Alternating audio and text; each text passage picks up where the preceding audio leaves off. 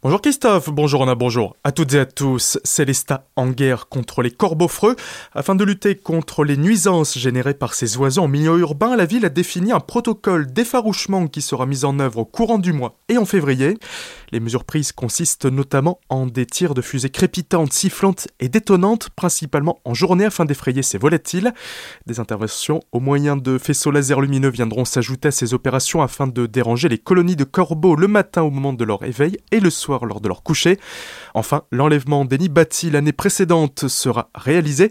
Les sites principalement concernés par l'ensemble de ces mesures sont l'avenue de la Liberté, la place Vanol, le square M ainsi que les abords de l'école Wimpfeling. Célestat où le port du masque obligatoire est prolongé afin de lutter contre la circulation du coronavirus. La préfecture barinoise impose de nouvelles règles.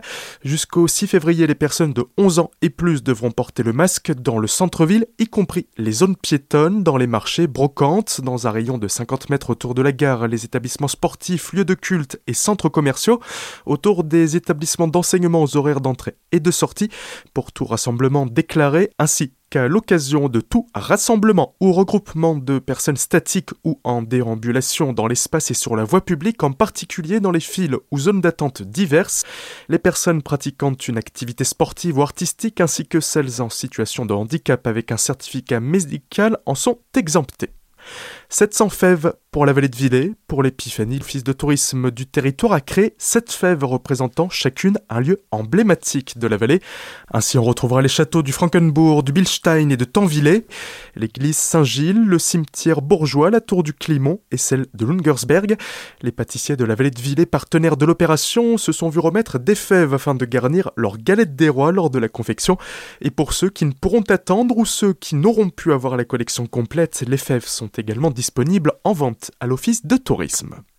Autre opération liée à l'épiphanie, celle des galettes des rois solidaires avec l'association Femmes de Foot qui s'associe au Racing Club de Strasbourg.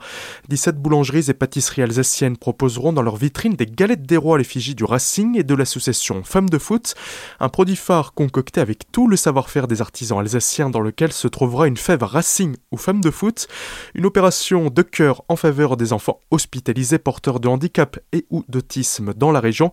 Ces galettes solidaires sont à retrouver notamment à la boulangerie-pâtisserie Imov de Colmar, celle du pain et du roc d'Oberergheim ou encore à Riboville à la pâtisserie Villemain. Eschbaroval devrait investir dans le photovoltaïque. La municipalité de cette commune située dans le vallée de Münster a abordé ce sujet lors du dernier conseil municipal et cela fait suite à une étude de faisabilité. La toiture du Dorfus pourrait en effet permettre au village de produire de l'électricité grâce à plus de 80 panneaux photovoltaïques. Avec un investissement de 35 000 euros en revendant l'énergie à Enedis, Eschbaroval pourrait faire du bénéfice au bout d'une douzaine d'années. L'électricité produite sera revendue car l'étude commandée n'a pas démontré que la stocker ou l'utiliser localement serait avantageux pour la commune. Nouveau bilan pour la vidéo Verbalisation à Colmar. Au 31 décembre, ce dispositif mis en place en mai dernier a déjà permis de dresser près de 5600 contraventions, et ce, depuis un bureau, sans qu'un agent n'ait besoin d'être sur le terrain. En effet, grâce à la centaine de caméras de la commune, la ville cible désormais à distance les mauvais comportements et priorise les plus dangereux, ceux qui peuvent créer des accidents. Il s'agit donc des stationnements sur les pistes cyclables ou trottoirs, les refus de priorité, vitesse excessive ou encore le téléphone au volant. Les dépôts d'ordures sont également dans le viseur des policiers, mais la contravention n'est pas suffisamment élevée pour le maire pour être vraiment dissuasive. La ville doit encore s'équiper de 20 nouvelles caméras cette année pour renforcer ce dispositif ainsi que la sécurité de ses habitants. Tout de suite, le retour de la matinale avec Christophe et Anna. Très belle matinale, écho de votre radio.